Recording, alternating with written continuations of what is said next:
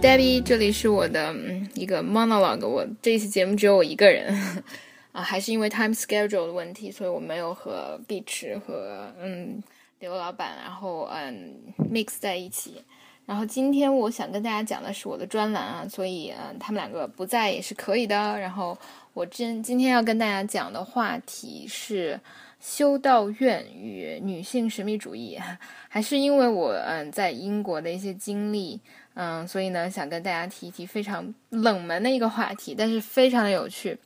我这次来英国一个非常大的体验是，啊，我们对历史的了解，就我个人啊，我个人对历史的了解太少了，对世界的了解太少了，以至于当我嗯来到一个具有象征意义或者就很多代表性的建筑或者作品或者艺术之前，前面呢，我其实是无法体会到。它背后的底蕴的，而这其实是你在旅行或者在嗯出游的时候，或者在学习的时候会面对的一个问题。然后我觉得很多时候，嗯，比如说对于英国人或者对于 local 而言，一些通识性，就就像一个中国人，他一定知道故宫的意义。故宫其实除了那个红墙、嗯金砖，嗯，还有还有那种飞飞檐之外，它的。意义是历史性的，它的意义是让我们想到我们有这么长的历史，然后想到每一个发生在故宫的故事，那些嗯皇帝呀，那些妃子呀，宫斗剧啊，等等等等。就是当这个故宫这个这两个字出现的时候呢，它背后会 linked，嗯，到一些非常深层的文化概念，可能是潜意识里的，但你会它对它有个非常立体的理解。而这次我来英国呢，发现我其实对英国的很多文化。还有很多像故宫这样的代表性的 icon，其实是没有这样的理解的。然后，但是这是一个很艰难的学习的过程，相当于是补课，所以我嗯补了一点我自己的课。然后我觉得这是个非常好的文本，所以想要跟大家分享。嗯，我其实前几天去了约克附近，就是因为这个这个是个 summer school，然后我安排的所有的行程都是我自己不用 care 交通的，所以我们就从约克开车开出去了。嗯，两个小时还是几个小时？不到两个小时吧，一个小时去了一个叫做 Fountain Abbey 的地方。其实你如果直接翻译，就叫做清泉修道院啊。然后它是一个修道院，可是可能就是我之前觉得好像修道院就是给女女修女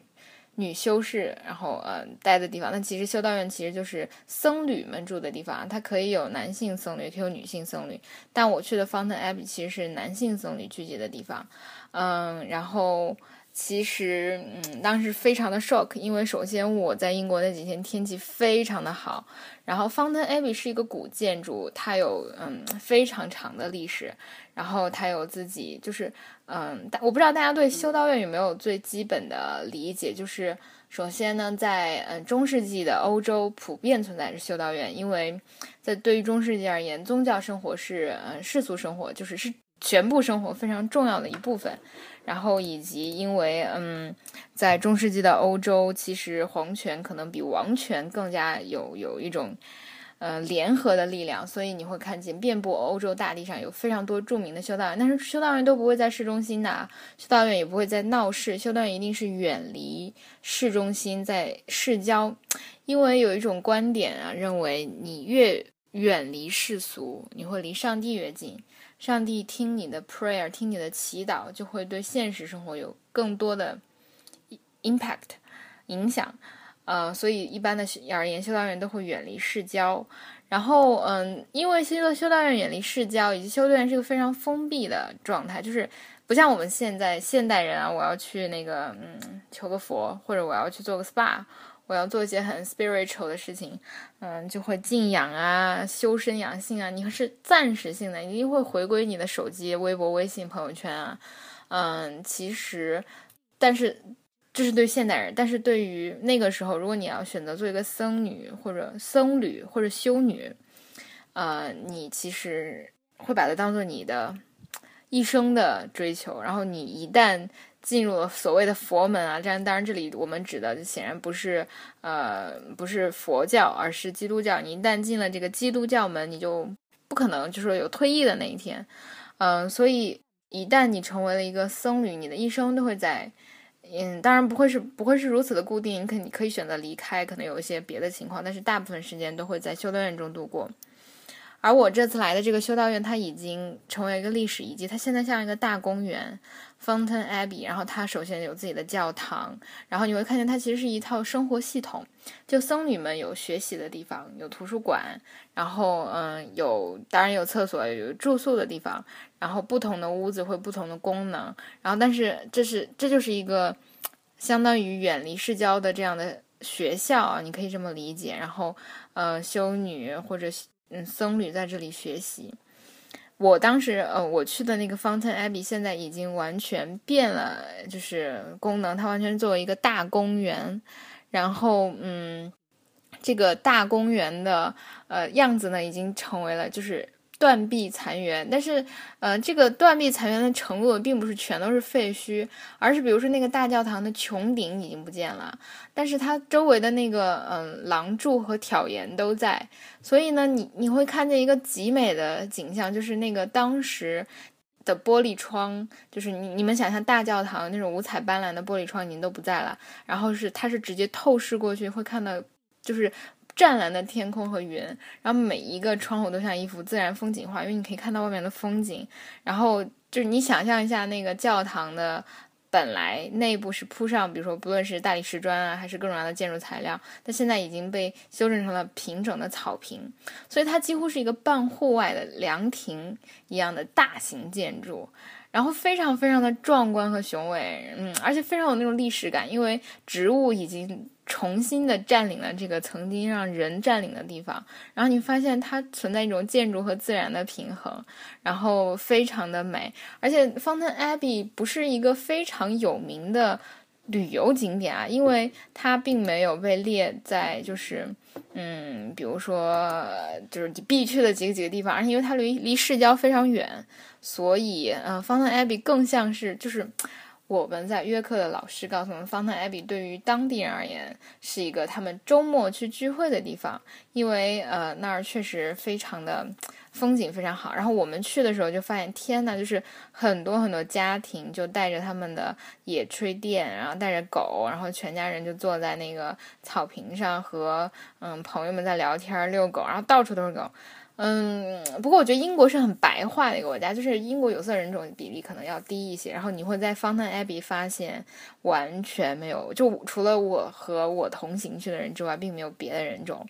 嗯，当然这也不重要的，就是我当时去的那个体验非常的好。然后它有一个小的像那种 museum，就是展示，嗯，monk 就是僧侣们是如何生活的。然后你可以还尝试一下穿僧侣的那种麻袋衣服啊，白色。然后小朋友很多，然后狗狗很多，就特别可爱。然后你就特别羡慕别人在国外的那种很阳光的生活，就周末开着车带着家人出去聊，出去出去玩，然后享受大自然。嗯，然后那里会有很多很多，就是嗯，展示了中世纪的僧侣的生活。嗯，比如说，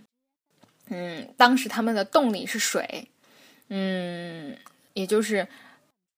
你的嗯嗯，当时整就是，也就是当时他们选修道院选址是在一个小河上面，然后他们会利用水车，然后发嗯，就是呃，不是说发电，而是提供他们的动力，而且他们的厕所是建在河上的，也就是想象一下非常牛逼的冲水系统啊，是自然形成的。嗯，其实就是我当时去这个 Fountain Abbey 的时候，有很多。呃，不同的角度可以分享这个，嗯，修道院是非常非常美的，而且它从设计、选址啊、建筑上都是非常 significant 的啊，嗯，然后，但是我今天可能无法跟大家讲这么多，我大概说一下我旅行的就是体验，然后因为这个呢，我我做了一些 research，嗯，我觉得单单看看那些断壁残垣实在是让我太震撼了，所以。嗯，我发现一个很有趣的是女性神秘主义以及中世纪的女性修道。嗯，其实可能对于中国人，因为我没有信仰，我们完全不能感同身受啊。就是，就就是一个人他很虔诚的状态。我不知道我们的听众中有没有就是比如说非常虔诚的人。虽然我是个比较极端的无神论者啊，不是不极端的，我是一个我是个嗯，就是不极端毫毫无立场的无神论者。嗯。我我是自己不太能体会到，就是你相信某种 super power，某种呃，就是至高无上的力量啊，然后在策划着、运作着你的生活是怎样一种体验。但是不论怎样，这个概念啊，就是这种相信 there is a God 这种这个 concept 一直是存在的，而且它创造了灿烂的文明啊。而且我觉得，嗯，至少我在英国，嗯，体验艺术史、体验嗯建筑，然后体验中世纪的生活的时候，我觉得它简直就是。整个所有艺术、建筑、文学的核心概念，呃，而我又是一个女女权主义者，然后我又会非常的关注女性在这样的生活中，在这样，嗯，这样的环境和当时的语境下是怎样生活的。于是我 did some research，嗯，然后我看到了一篇文章，它叫做《十三世纪西欧女性神秘主义研究》，啊，它是复旦大学的一篇博士论文。啊，其实我还看了一些呃别的杂七杂八的啊，都是为了定义。然后我举出一篇，呃，它的名字，然后参考文献，其他的我会略略提到。总之这些都不是我原创的，因为他们都是历史研究，我也不可能原创。嗯，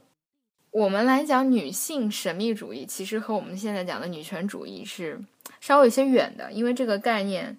呃，离宗教学和哲学更近一些。首先，什么是神秘主义？嗯，我觉得这个非常好解释。嗯，就是你可以想象，就是中国的神秘主义、世俗神秘主义，就是推算祸福啊、预言大劫啊、灾难啊、恐怖呀。然后，比如说，嗯，我我外婆她晚上做噩梦，她就会把筷子放在枕头下面，她觉得这样会阻止她做噩梦。其实这就是和神秘主义相关的，包括非常流行的末世学说。这是宗教的关于感应、相遇、相通啊，往生来世这些。然后它的它神秘主义反映在 practical action，就是冥想、禅修禅、禁欲，还有道德进化，包括其实有那种 contemporary 呃神秘主义 mysticism，就是你应该比如说修瑜伽中的冥想啊，要体验。你非常精神的一种状态，在哲学上呢，其实这就要更靠谱一些，就大多是以是形上思辨或者超验直观来探究，比如说呃世界，探究天地万物的初始原因，或者宇宙人生的终极意义。神秘主义呢，这么说好像很俗很无聊，没什么意义，但是它在文学艺术、音乐绘画，还有个人内在体验上是非常有力量的。其实不论是中国文学，嗯，西方文学、伊斯兰文学，啊，音乐、绘画等等方面，你都会发现神秘主义是一种原动力啊。就是如果一个人他持有一定的神秘主义，他相信某种 super power 在他的艺术作品可以近乎完美，或者有很很瑰丽的特点，然后我觉得这也是他非常令我感兴趣的。嗯，当然了，民族文化有更多啊，就是给你们一个基本的概念。而女性神秘主义，其实，嗯，指的是就是怎么说呢？女性神秘主义者，嗯，其实非常具体的，指的是在中世纪左右出现的那些号称和宗教有关或者成为宗教人物中的一部分，嗯，或者他们。号称自己是具有某种 super power 或者得益于某种 super power 的人，然后他们通常都是女性，或者他们被成为了这样这样的角色。呃，我比较印象深的就是在我做这篇女修士的，嗯，怎么说呢，也不是研究啊，就是查找这些资料之前，我就知道，比如说中世纪的女巫被陷害，就认为那些寡妇啊，那些脸上有痣啊，或者长得很丑的女人，她们被大火烧死了，对吧？嗯，这样的人他们会被认为是具有神秘主义的。他们自己没有选择成为神秘主义的一部分，但是因为他们被这样认为、被这样理解，然后他们被拉到呃广场上被火烧死了，这就是神秘主义的。也就是为什么女性容易和父亲和神秘主义联系在一起，有一种非常我个人的解读，嗯，就是因为在父权制的条件下，男性对女性其实是有不了解的。而这一种就是男性争论下的权力空间对一种一的一种排他反应，嗯，而女性主义女性主义呢，它的产生就产生于比如说呃四世纪修道运动啊，然后各种各样的基督教的产生啊，然后嗯啊，包括创就是宗教创期时期教会的组织序列，然后意识形态，他们渗透在人事安排、职务分配上，然后女性呢，自然会潜移默化的受到影响，会进入教会组织承担一些职务。然后，其实，在希腊罗马文化、犹太教批判，包括最后基督教的产生，恰恰是打破那种比如阶级、种族、性的藩篱，然后吸引教众信任，然后尊重女性成为应有之义。但是，嗯嗯，比如说基督教中非常重要的女性啊，玛利亚·抹大拉，她就她的形象就代表了早期教会中的女性力量和地位，并且其实是非常重要的。呃，然后其实新约中很多女性的章节啊，被，嗯，被描绘成非常嗯必不可少的角色。然后女性呢，其实在现实生活中成为家庭教会的赞助者啊、领导人啊，是非常常见的。但是女性主义有很多很多变化，也就是，嗯，十二、十三世纪的时候，女性可能会因为城镇经济的发展，然后，嗯，因为当时整个西欧政治和经济非常的混乱，嗯，所以他们在在这种以男性为主导的政治生活，以男性为主导的军事和，呃嗯，经济生活中是没有多少地位的时候，他们会转而偏向了女性。啊，转而偏向了宗教生活，所以呢，女性会通过，比如说她们生活，她们受到限制啊，然后又不能出去打仗，又不能光明正大的做生意，也不能当老师，那女性很有可能会变得非常的虔诚，然后女性又总是被呃赋予一种有罪，或者我们本来基督教就是相信原罪的生活，所以呢，忏悔，比如说修道，就成为了嗯。当时的女性生活中非常重要的一部分，或者非常基本的一部分。接下来我们来问一个问题啊，就是为什么妇女要去修道院？她们动机是什么？嗯，有的文章，比如说分析西欧中世纪贵族妇女修道的动机，会说，比如说是因为社会背景啊，因为整个教俗社会宣扬真女观，而修道院又可以实践这种理想。啊，有的观点说，当然，修道院也确实是非常重要的知识的文化的中心。女性可能不太能在大学或者当时呃男性可以去的地方接受教育，但是在女性修道院，嗯，女性是非常愿意去接受教育的。嗯，其次呢，是贵族的政治、经济、军事地位使女性的修道院、女性的宗教意识很增强，他们非常重视他们的精神生活，要求亲属嗯帮他们去修。就是去祷告，嗯，其次呢是，比如说有的观点认为男子修道对女性有影响之类之类，但我觉得这很 bullshit，嗯，然后其实，嗯，另外一个非常重要，就我认为比较 make sense 的关于女性为什么要去大量的去修道院，是因为女性在现实生活中是存在普遍破灭的，就比如说她作为一个少女，她有很多理想，嗯，尤其是在女性青春期间，她有她有那种 idealize。About the marriage 或者他的 future life，但是他可能在现实生活中无法获得、无法实现。嗯，然后修女生活并不一定要非常远离世俗社会，它其实是带有着非常多的，就是嗯现现实生活给他留下的烙印，因为他祷告的嗯内容其实是现实社会，然后他学习的知识当然有很多是关于宗教。但它其实还是基本上是和这个世界有有联系的。呃，接下来呢，其实我要说的是女性神秘主义与女性修道中最重要的一个特点是女，也或者是女性神秘主义区别于男性神秘主义。男性神秘主义者的特点是女性对身体的利用。嗯，从历史资料上来看，就是女性神秘主义者，他们都是自虐狂。啊，但是我的说法可能非常的不学术。因为他们通常在忍受着超越身体常规的苦行，嗯，其实就是就是禁欲和苦修文化是嗯基督教尤其是中世纪非常流行的一种修灵方式，灵修方式非常的可怕，嗯，这种可怕呢意味着女性每天都会折磨自己，用各种各样的嗯方法。我现在看到手上的这份嗯，就是怎么说呢？呃，资料显示，比如说从一千年到一七零零年间的八百六十四位圣徒，嗯，其中呢，赎罪苦行，包括斋戒在内的女性宗教实践者是更普遍的。整个圣徒就 Saint，其中只有百分之十七点五的人是女性，但是过度沉迷于苦行的圣徒妇女只占百分之呃，就占到百分之二十九，这个比例是很大的。死于苦行的圣徒中间，女性占到了百分之二十三，而因为身体羸弱赢得圣名的女性占到了百分之五十三点二。神秘妇女在苦行方面都有非常多的突出表现。具体例子是什么呢？用尖锐的树枝，甚至是刺槐的枝条抽打身体，从脚底板到胸口。晚上躺在铺满尖刺的玫瑰叶的床上，被刺得体无完肤。你我们用的是枕头，那他们会枕着木头或者石头。白天会将怀刺叶藏在胸口，冬天夜里会赤膝，嗯，就是赤裸着膝盖跪在冰雪上。然后，嗯，其实如果大家比比如熟悉一些中世纪或者稍微晚期一些的文学作品，比如说《红字》这篇作品啊，就非常明显的会展示非常典型的苦修。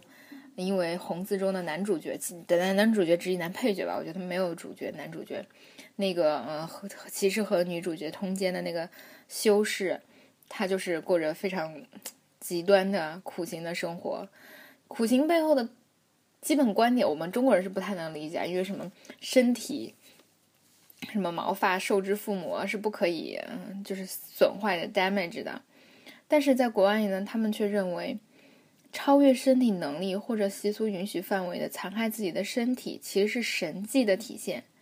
如果一个人他能够忍受痛苦，忍受能够忍受肉体的苦痛，他才能够能够有嗯纯洁的灵魂。嗯，所以这种这种对立，嗯，就是救赎这种思想，其实是沉浸在中的。而这尤其体现在女修士的身上，她们的身体其实组成了一种想象和构建。嗯，而为之所以女性会更加有这样超越常规的苦行，嗯，可能是因为，比如说，女性她们在家庭私欲里没有自主权利，她们其实不能掌握自身命运的。嗯，其实，嗯，很多时候，一个女性她之所以最初来到修道院，可能就是为了逃离日常生活，比如说。英国的呃马克亚特郡的克里斯蒂娜，因为母亲被逼婚，乔装逃亡，然后就是圣 clar Saint Clair 拒绝家里安排的婚事啊，才追随圣方济各被圣徒送往本修女院，但是他的家族搜捕却并没有因此停止，啊，然后有很多女性因为比如说她家庭中不被迫接受婚姻，没有自己的。人身权利，然后也无法追求自己的人生理想，而很多已婚妇女，她们家庭生活非常苦难，就是你你无法想象因为什么样的原因，不论是家暴还是他们就是过得不开心啊，他们非常希望出行，嗯，其实而而宗教生活又可以给人带来精精神和灵灵魂上的安慰，然后他们又很多妇女其实是嗯希望，比如说他们承担着护士的工作，要照顾麻风病人。或者嗯，希望能够在世俗世俗生活里有就业的机会，但是世俗生活拒绝接纳他们，他们不能选择自己身体的归属，即使他们的身体是有社会属性的，但是却仍然被当作繁殖的容器。所以神秘主义宣告对世俗权力的对抗，然后来通过自己其实掌握掌握自己的身体的，他们的这种无力其实改变了社会现状。但是这种无力的方法却是采用饥饿、鞭挞、刀割等极端的方式自残，其实是就在现代人看来是无奈之举。但是呢，在十三世纪的一个社会环境中，你会觉得这非常的普遍和正常。而且，尤其是在基督教宗教中，比如说我们只要吃的面包、喝的红酒，它代表着基督的肉体和血，就是我们会觉得这很血腥，可能我觉得比较血腥，但是我无意冒犯，还是很尊敬的。但是在基督教的意义中呢，就是。个人对自身的身体的惩罚，其实是投射了基督的身体的。它预示预示着召唤耶稣受难的呼应，然后不断的通过尖锐的痛苦和衰弱的悲哀来体验主曾经接受过的苦痛。然后，嗯，比如说，他有很多文学记载，像我我我像水一样被倒出，我的骨头脱了节，我的心如蜡融化，我的舌头贴紧牙床。如何如何如何？其实，嗯，就以上我说的是只是他们通他们的一些方式，而作为女性，其实教会是不鼓励他们如此激烈的折磨自己的。也就是说，其实他们的苦行是 forbidden，但是呢，他们通过强化这种苦难，成为了一个越轨者。嗯，所以他们通过重申自己坚持自己一定要这样悲哀的对待自己，来重申自己的主控权。他会说，比如说，他们吹嘘我幸运，而我为自己默哀；他们被上帝荣耀，而我是嘲笑的对象。然后，嗯，有的时候对于比如说哭泣和表演，嗯，就是他们在具体生活中，女性神秘主义女性神秘主义者通过比如说眼泪与悔恨，就是所有关于就我认为很负面的行为，都是他们夺回我刚刚说的那个概念，比如说身体和肉体的灵魂和肉体的二元论。当然，其实这背后有更多的理论支持，比如说，嗯，因为。女性能够成为教会或者进行修道院是比较先锋的，他们属于改革派，而改革派一直是更加严厉的，所以你会发现他们有这样的耦合。然后，嗯，其实还有另外一种就是，嗯，幻觉，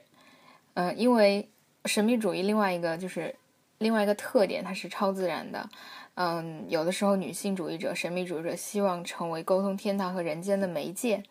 他们。无疑扮演着非常重要的角色，尤其是他们会留下一些就是奇迹，比如他们认为，如果我跳到火里，我并没有死；如果我走向河床，并没有死，那一定是上帝在显灵。所以我要不断的折磨自己去印证这一点。嗯，这些解释就是，比如说你看见了什么超自然的现象，或者你经历什么超自然的现象，这些解释满含了就是。增加理智对神事的审慎态度。神事是 God，神是 God，事是看见的意思。神事，呃，就是中世纪呢，奇迹其实是遍地而言的，就各种各样的神话传说，他们的社会现实其实是被基督教所鼓励的，因为基督教教词典可能没有多加批判。意象或者这种神事，就是基督教神学的概念，而它间接的鼓励了。人们通过这样的方式，通过这样的心理体验产生感官或者意识上的共鸣，而哲学上很多与知识相关的、与意愿相关的，包括与灵魂、精神层面相关的事情呢，都和这样的女性神秘主义者所持有的幻觉或者他们讲述的各种各样的故事恩宠，成为了一种呼应。所以这也是在十三世纪左右，就是女性主义者。能够成小成规模的出现，以及他们在苦行上有很多很多表现，是有呃一定呼应的。然后最后一点，其实我想说，神秘主义者其实是知识有知识环境的，因为他们本来是我说了嘛，他们本来不可以去上学，但是他们去呃修道院是可以被上学的，去可以接受教育的，不是被上学。然后嗯。他们可以帮助女性，然后教导女性，然后呃成为什么基督教的真女殉道者。其实我觉得这个分 half half，因为呃有的地方，比如说嗯也会。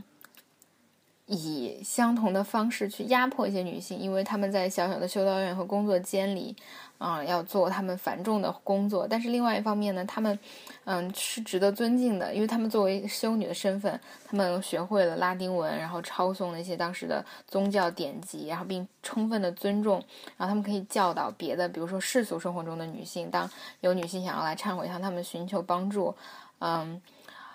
最后一点就是神秘主义者。女性神秘主义者与他们的外在世界其实是相通的，是互相合作的。嗯，他们公开讲道或者担任职务，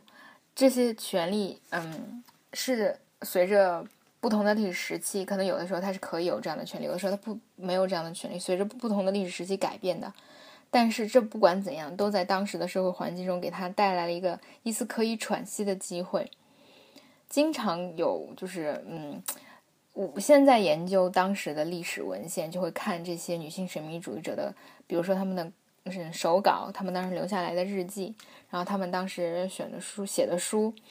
而很多时候你也会看见非常有趣，他们非常虔诚的认为自己是上帝宠爱过的，是上帝的新娘。然后他们遵循自己的内心，过着非常精神的生活，并且坚信为自己的信仰而活着。其实这是非常理想的事情。而更重要的是，女性主义其实和现实生活中有紧密的关系。其实很多女性主义，哦，不是女女性神秘主义，不好意思，又说错了。嗯，他们都是现实生活的现实主义的批判者，因为他们被神赋予了这种权利，他们就担负起了那种消除信仰焦虑、解决道德滑坡的角色。因为呃，女性就是女修士或者修女本身呢，被视作有这样的权利，因为她是神职事业，啊，因为就像宗教社会学研究宗教对社会的影响一样，嗯，这种女性神秘主义者也是专注于世俗事物，他们在嗯专心的敬奉上帝的同时呢，与比如说改革派呀之类的社会动荡的时期，起到了就与改革派紧紧密联系在一起。发挥了社会动荡时期，使整个社会更加润滑、更加有粘性的一种这样的角色。其中很多文本就展示出了，比如说他们对世人所行不义之事，嗯，不仅大胆抨击指正，还企图通过神事，就是我刚刚说的那个奇迹，予以警示、规训或者诅咒。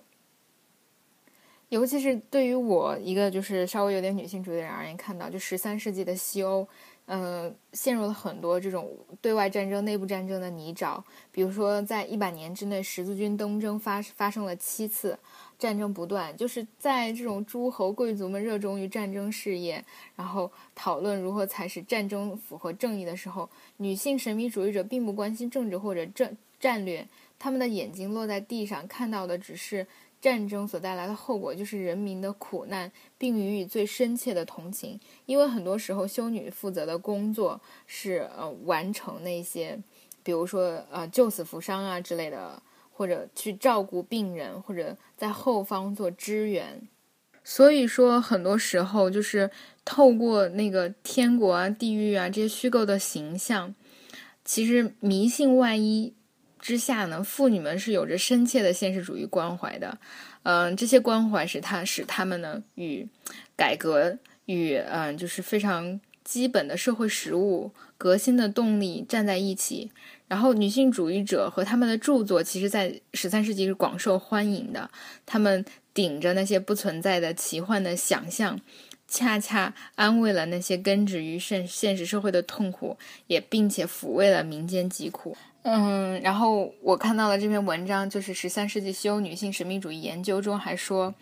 嗯，因为圣女们她们有更重要的，就是因为首先他们和神联系在一起，然后他们又呃有各种各样的神式的体验，所以呢，他们也构建了中世纪的死亡文化，为人们反抗，比如说无常的生命啊，不可抗拒的死亡啊，提供了精神支持。讲到这里呢，就大概跟大家说了一下，嗯。那个时候的女性神秘主义者是怎样生活的？我们为什么要 care 这些人在那段时间过着这样的生活呢？为什么我们要研究它呢？嗯，学者们当然会觉得这是，比如说历史的脚本，但我更认为，比如说马克思韦伯在《新教伦理与资本主义精神》中说的，呃，这种指导意义是看到了禁欲主义、神秘主义和新教伦理才是资本主义内在的精神动力。嗯，如果大家熟悉《新教育伦理与资本主义》这本书的话，肯定会知道为什么呃，像美国、英国啊这样的新教国家，嗯，他们会完成了资本积累，就是因为神秘主义宣扬的这种苦难、这种受苦、这种把自己奉献给上帝的精神，才能让他们挣了钱不花，才能完成，比如说开工厂、剥削人，然后一直让他们给这种给他们这种动力。嗯，所以以一种稍微开阔的心态来面向全人类各种文明中的智慧，是怎么说呢？是嗯，我认为比较有意义的一种观点。试想一下，如果我们投胎投在十三世纪，然后是个女性，不论在什么阶层，这可能就是你一呼一吸和你息息相关的事情。嗯，当然，可能很多我描述的事实不是很准确。很多学术的猜想，比如说理由的解读，是非常的，嗯，怎么说呢，牵强的。但是这不妨看到，在很多年代，呃，我们都有一种可能去恢复或者复原 her story。呃，我至少在这样的是社会生活中看到了女性是以无名大众的方式参与了当时的社会宗教运动，参与了构建神秘主义的话语体系，并且为当时的人所铭记。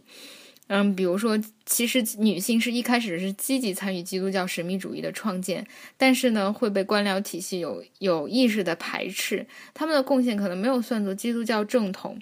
嗯，在在最初，但是后来呢，文艺复兴百花齐放，女性妇女性继承了知识成果，然后又因为城市经营、城市的盈利经济带来了，就是给女性带来了二次的危险和压迫。我们会看见。女性的命运在历史中，内在的精神痛苦和外在的生活压力，因为深沉，因为这些痛苦而非常的丰富和感性，所以女性神秘主义，嗯，以及修道院的生活会非常非常的重要。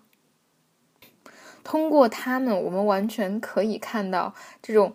哲学上的身体与灵魂的沟通，然后世俗意义上道德、宗教和现实世界之间的矛盾，然后我们可以看到他们在调试城镇经济发展啊、家庭啊之间中发挥的作用，并且这最终包确立的是人的宇宙秩序。因为可能现代生活我们就没有管理人的这种模式，也没有修道院这种，就是有修道院，但是不会存在大量的有规模的这种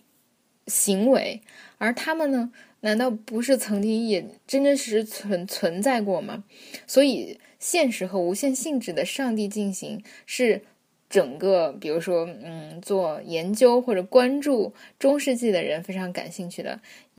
然后，最后按照往例，每我的节目都会感谢，嗯，我的，嗯，就是这些脚本的提供，嗯，我这篇。嗯，怎么说？音频节目的主要资料呢，是来源于十三世纪西欧女性神秘主义研究，嗯，汪丽红的博士论文。然后大家也要是想的话，也可以去知网上查这篇文章。嗯，我觉得关于这个主题呢，它可能会比我有更多的呃 authority。如果我误读了或者解读了，或者有犯了任何错误，那是因为我啊，而并并不是因为原著。啊，然后如果你对这个主题有什么看法，你可以跟我讲，或者如果嗯、你不同意我说的某些观点，也可以跟我讲。嗯，那这一期节目就到这里，请大家关注我们的微博、微信，然后给刘思义打钱，虽然我也不会背他的电话号码。然后就这样，拜拜。You cry. You had to bring it down.